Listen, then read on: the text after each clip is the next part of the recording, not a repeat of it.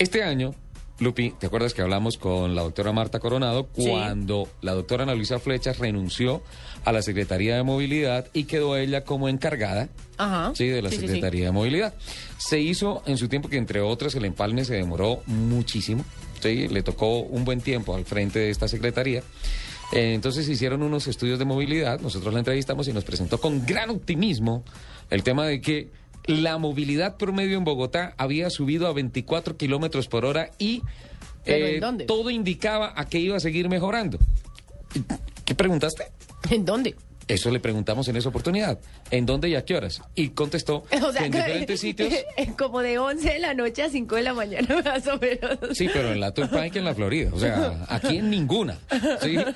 Y entonces, entonces nos dijo que en diferentes sitios. A mí eso me pareció una inocentada. Como también me pareció una inocentada cuando escuché la noticia de que le devolvían la licencia de conducción al concejal de Chía, Carlos Enrique Martínez. Sí, señor. Sí, me pareció una inocentada terrible. Y era una noticia en serio. Y más inocentada me pareció a la mamá de él, pues, obviamente entiendo que las mamás, sus hijos son lo mejor, y eso, diciendo que era un hombre ejemplar, que era un muchacho ejemplar, que era un héroe de la patria. Para mí esas fueron inocentadas. Como también fue una inocentada en el famoso caso de Fabio Salamanca, Ajá. después de que se presenta ese incidente en el que parte en dos un taxi, deja a un taxista parapléjico, mata a dos muchachas. Y que no, que está en una clínica porque es que está estresado. Así fue. No me haga hablar. Sí, eso, eso fue. Entonces, Oiga, yo pensé que a mí ayer me estaban inocentando, que me estaban dando la inocentada qué inocentada. hicieron. ¿Cuál? El tráfico que había ayer. Ay, no. Yo iba a las diez y media de la noche para la casa séptima con 122. Imposible el trancón. Pero estaba increíble. Me demoré de mi apartamento a las 63 con 30, Sí. más de hora y media. Uy, qué barbaridad. O sea, ¿pero qué es esto? ¿No se supone que ya todo el mundo se fue a pasear? Don Ricardo Espina no se fue a pasear. ¿Cómo trabaja este señor? Don Richie, Ah, buenos- siempre buen- es bueno. Buenos días, don Richie. Tocayo, ¿cómo está? Un saludo para Lupi y para todos los oyentes de Autos y Motos. ¿Cómo van? Muy bien. Teníamos que Muy invitarlo. bonito el día, ¿no? Sí, hoy está divino. Bogotá divino. Está el hermoso, sí. Espectacular. Yo les tengo para arrancar una, una inocentada que está en ese momento viviendo y padeciendo mucha gente. ¿Qué? La inocentada son las salidas de Bogotá. Uy, las sí. vías son muy angostas, es impresionante el trancón que nos han reportado hasta ahora, por ejemplo, en la autopista sur, está saliendo mucha gente y no hay posibilidad para que en menos de tres horas lo- las personas puedan tomar carretera. Eso es una inocentada, porque no solamente es allí, sino todas. La autopista norte, la calle 13, la calle 80, la salida de Villavicencio, muy complicada la situación. Falta de infraestructura, lo que siempre se ha dicho toda la vida. El problema no es ni poner peajes en la ciudad, ni modificar el horario de pico y placa, ni nada, eso es infraestructura.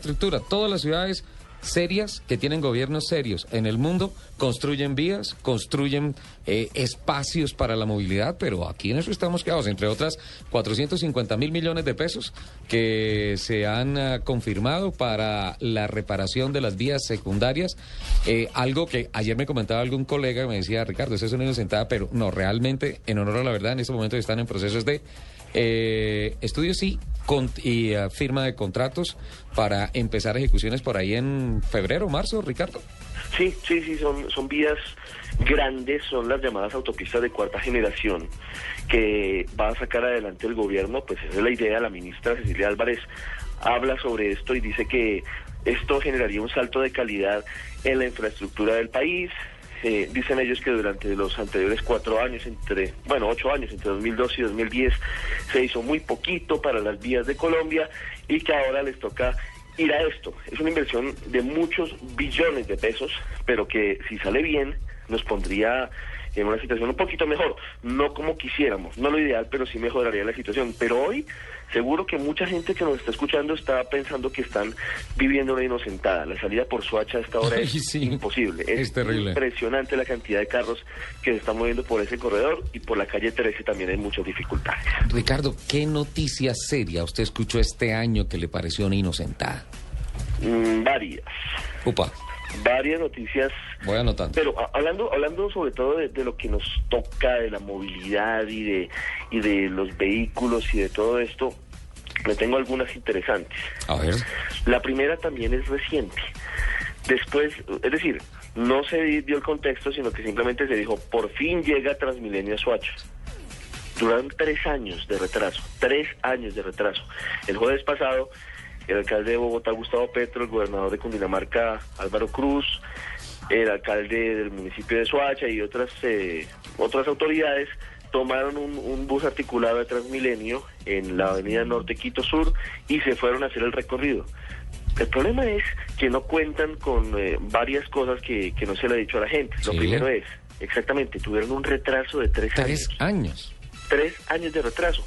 Usted veía incluso saliendo de Bogotá los carriles exclusivos para los buses articulados y los usaban los otros vehículos, los Sí. particulares, porque eso era tierra de nadie, eran elefantes blancos prácticamente porque no se utilizaban, no se sabía si algún día iba o no a llegar Transmilenio hasta Soacha. Ricardo, Son una- contaron- mucha gente, son cer- cerca de un millón de personas que viven entre Soacha y Bosa y no estaba llegando el Transmilenio hasta el fondo a ellos. Ricardo, ¿y contaron de pronto esos tres años de demora cuánto sobrecosto generó sobre la obra? Mire, eso, eso tiene cerca de 25 mil millones de pesos de sobrecosto. no. Lo que dice Transmilenio es que ellos estaban listos para arrancar, de hecho que tenían los, los buses hace tres años listos, 18 buses, que son pocos y ya le voy a decir por qué, eh, pero que Cundinamarca, el, el- el departamento, se había comprometido a construir la vía y las estaciones y que eso no lo habían hecho y por lo tanto eh, no podían empezar a funcionar. Son cerca de 24 mil, 25 mil millones de pesos que costó ese retraso y algo más. Y, y esto es bien importante.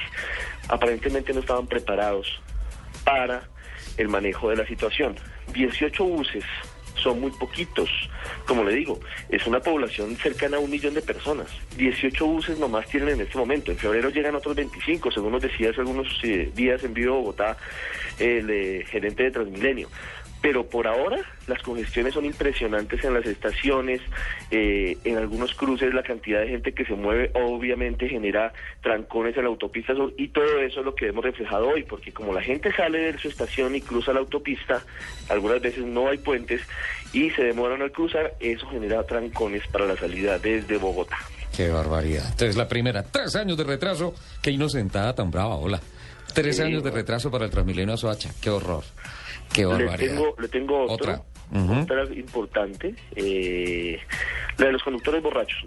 Ha salido muy bien la norma, digamos. Todo esto, eh, eh, digamos que por ahora ha funcionado y estamos todos de acuerdo en que se redujo en un 83% la accidentalidad Sí. en la noche del 24 de diciembre y, y el 25, eh, relacionada con conductores que mezclan la gasolina con el licor. Era un 83%. De hecho, no hubo una sola persona muerta, Ricardo y Lupi Récord. durante esas festividades. Muy positivo. Obvio, la medida es drástica.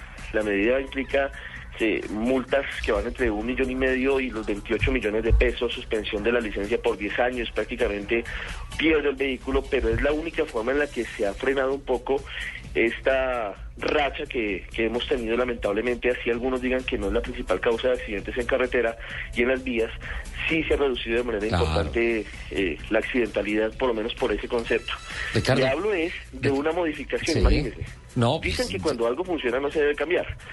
Ya están proponiendo, y esto sí es eh, una inocentada, desde el Congreso, que se apliquen algunos cambios a la norma, porque la consideran muy dura, porque eso debe ser pedagógico, porque la gente pierde sus carros, y entonces uno dice, ¿y quién está detrás de los congresistas que proponen cambiar una norma que hasta ahora está funcionando y que lleva apenas unas dos o tres semanas en, en funcionamiento? Como ¿Quién raro, está ¿no? detrás de eso? Como raro. Hay lobby, ¿qué hay detrás? ¿Por qué si funciona empiezan a ambientar algo que, que en ese momento no da, no tiene sentido? Si está funcionando, ¿por qué están intentando cambiar la norma? ¿Sabe que es que también hay cosas tan raras como que todo el mundo sabe cuáles son las rutas piratas de buses y cuáles son los piratas taxistas y nadie los ataca de frente? Como raro, ¿no? No, claro, es que, es que, pero en este caso, un congresista, ya le doy el nombre, está proponiendo modificaciones a la norma. Mm, Está proponiendo más pedagogía, menos sanciones.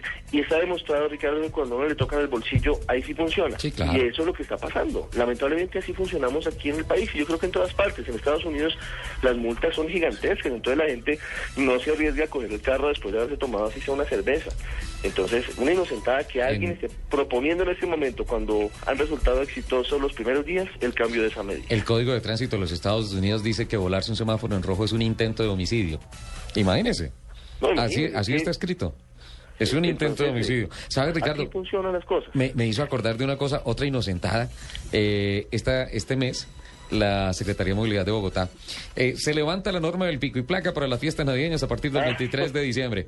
No, no, no, no. No, no, no, no, no, mejor el 26, mejor el 26. No, no, no, no. mejor el 27. El 27.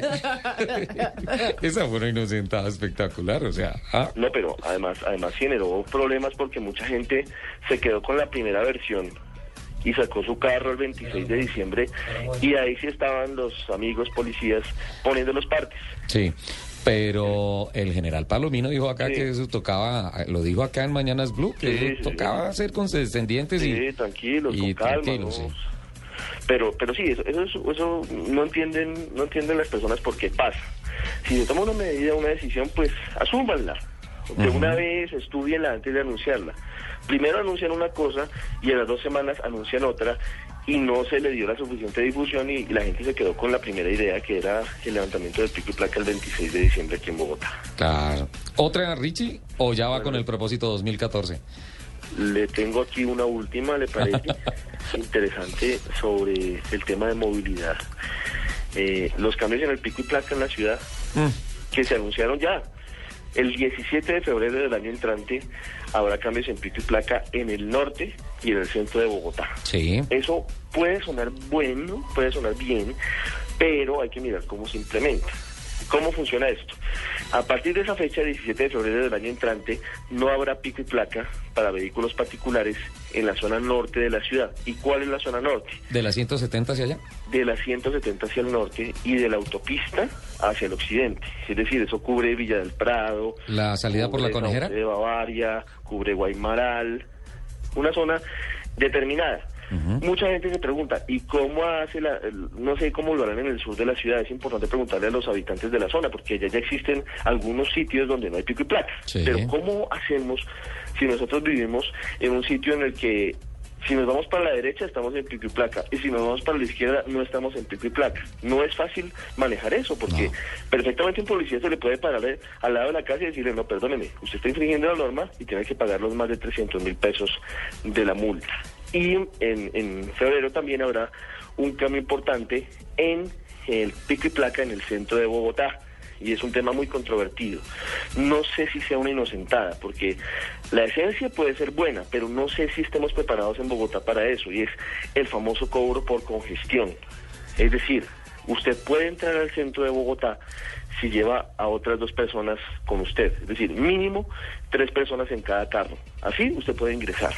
Si no, no puede entrar al centro de la ciudad, tiene que parquear antes de llegar al sitio y demás, y allí pueden empezar a verse las posibilidades de los famosos peajes urbanos de los que usted ha hablado, Ricardo, y no sabemos cómo se va a manejar la situación, porque además de todo, a veces no tiene uno vecinos o amigos a quienes llevar y tampoco se va a arriesgar a... a- No, pues a recoger. Sí. desconocidos, Sí, a ver, no. Subir a cualquiera al carro, no, tampoco. Pues don Richie, muchas gracias por esas inocentadas. Propósito 2014, trabajar menos.